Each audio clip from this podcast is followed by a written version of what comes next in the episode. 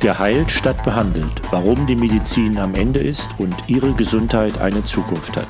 Mein Name ist Harald Schmidt, ich bin Arzt, Apotheker und Wissenschaftler. Jede Woche eine Kostprobe eines Kapitels meines gleichnamigen Buchs, erhältlich als Paperback und Kindle im Klassenverlag sowie als Hörbuch im Eigenverlag.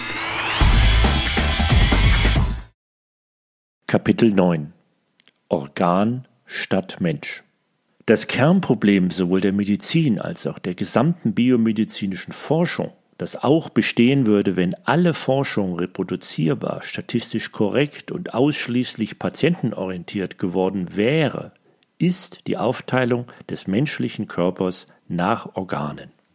Es ist begreiflich, dass es für einen einzelnen Menschen unmöglich ist, das gesamte medizinische Wissen tagesaktuell parat zu haben. Also musste man irgendeine Art und Weise finden, sich das Wissen und Aufgabengebiete aufzuteilen. Die scheinbar logischste und offensichtlichste Art und Weise war, Organ für Organ vorzugehen. So gibt es für jedes Organ einen Facharzt und eine Klinik. Aber warum ist es ein Problem? Könnten Sie sich fragen. Wenn Sie sich an den Anfang des ersten Teils dieses Buches erinnern, wissen Sie aber, dass wir im Grunde kaum eine Erkrankungsursache kennen bzw. verstehen. Daher müssen wir warten, während diese Ursache unerkannt brodelt, bis Symptome auftreten. Dann erst bemerken wir überhaupt die Erkrankung. Da wir dann aber noch immer nicht die Ursache kennen, benennen wir die Erkrankung eben nach dem Symptom. Und mehr als die Behandlung des Symptoms bleibt uns dann auch nicht, mit den Folgen, die inzwischen klar sind. Solche Therapien können nur sehr unpräzise sein, sodass kaum ein Patient wirklich von ihnen profitiert und geheilt wird. Aber wie könnte denn eine Ursache aussehen? Was wäre das konkret und wie würden wir dann eine Erkrankung anders bezeichnen? Überraschenderweise müssen wir dazu gar nicht in die Zukunft schauen, denn es gibt eine Art von Erkrankungen, von denen wir die Ursachen in der Tat kennen und bei denen in der Regel niemand mehr auf die Idee käme, diese Erkrankung noch nach einem Symptom, Organ oder einem Arzt zu benennen. Es sind dies die seltenen Erkrankungen.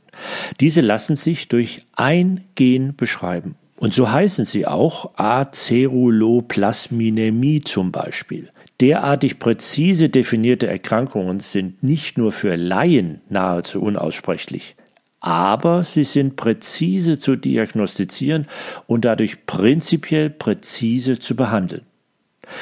Wie sehen die Symptome von Aceruloplasminemie aus? Parkinson-ähnliche Symptome, Erkrankungen der Augennetzhaut, Diabetes mellitus und Blutarmut. Würden wir die Ursache nicht kennen, könnten Patienten mit diesen Mutationen leicht mit bis zu vier verschiedenen Erkrankungen konfrontiert werden. Genau dies passiert aber bei den häufigeren Erkrankungen, deren genetische Ursachen wir nicht kennen. Hier bleibt uns gegenwärtig nur die Definition, die auf Symptomen basiert. Treten diese in verschiedenen Organen auf, ist die Wahrscheinlichkeit hoch, dass der Patient mit mehreren verschiedenen Erkrankungen diagnostiziert wird ohne dass wir erkennen, dass es, was die Ursache betrifft, dieselbe Erkrankung ist, nur eben mit verschiedenen Symptomen in verschiedenen Organen. Doch diese Organgrenzen beginnen zu fallen. Heutzutage werden alle Tumorpatienten in einem sogenannten Tumorboard besprochen, völlig unabhängig davon, in welchem Organ der Tumor auftritt. Verschiedene Immunerkrankungen mit Symptomen in verschiedenen Organen lassen sich durch dieselben Arzneimittel behandeln und Wissenschaftler sind sich einig, zum Beispiel Asthma sollte nicht mehr Asthma heißen, sondern ist lediglich ein Überbegriff für vier oder mehr völlig verschiedene Erkrankungen mit verschiedenen Ursachen. Es geht also um nichts weniger als eine Revolution, na, dann lassen wir die Revolution im Teil 2 des Buches beginnen. Schauen wir aber noch einmal zurück auf die Kernthesen zur Krise der Medizin aus dem nun kompletten Teil 1. Big Pharma ist in seiner heutigen Form nicht nachhaltig. Biomedizinische Forschung ist meist irrelevant, nicht reproduzierbar, qualitativ schlecht, nicht patientfokussiert. Da man Erkrankungen weder vorbeugen noch heilen kann, werden viele chronisch. Diagnose und Therapie durch Organfachärzte hat in eine Sackgasse geführt. Die wenigsten Patienten haben von ihren Arzneimitteln einen Vorteil. Die Zunahme der Lebenserwartung stagniert und ist in einigen Ländern sogar rückläufig. Erkrankungen werden zu spät erkannt. Gesundheit ist ein Produkt und für manche ein Lebensziel.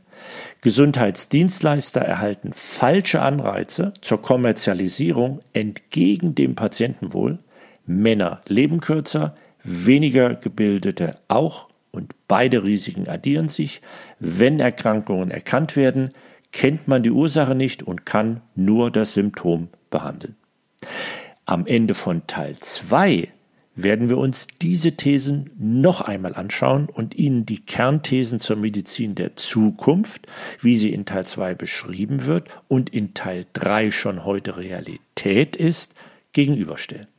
Aber lassen Sie uns noch einmal kurz innehalten und überlegen, wo genau wir eigentlich hinwollen mit einer besseren Medizin.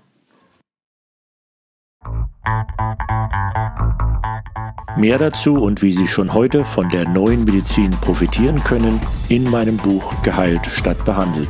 Leicht verständlich für Patienten oder hoffentlich noch nicht Patienten geschrieben. Denn mehr Wissen heißt mehr Gesundheit.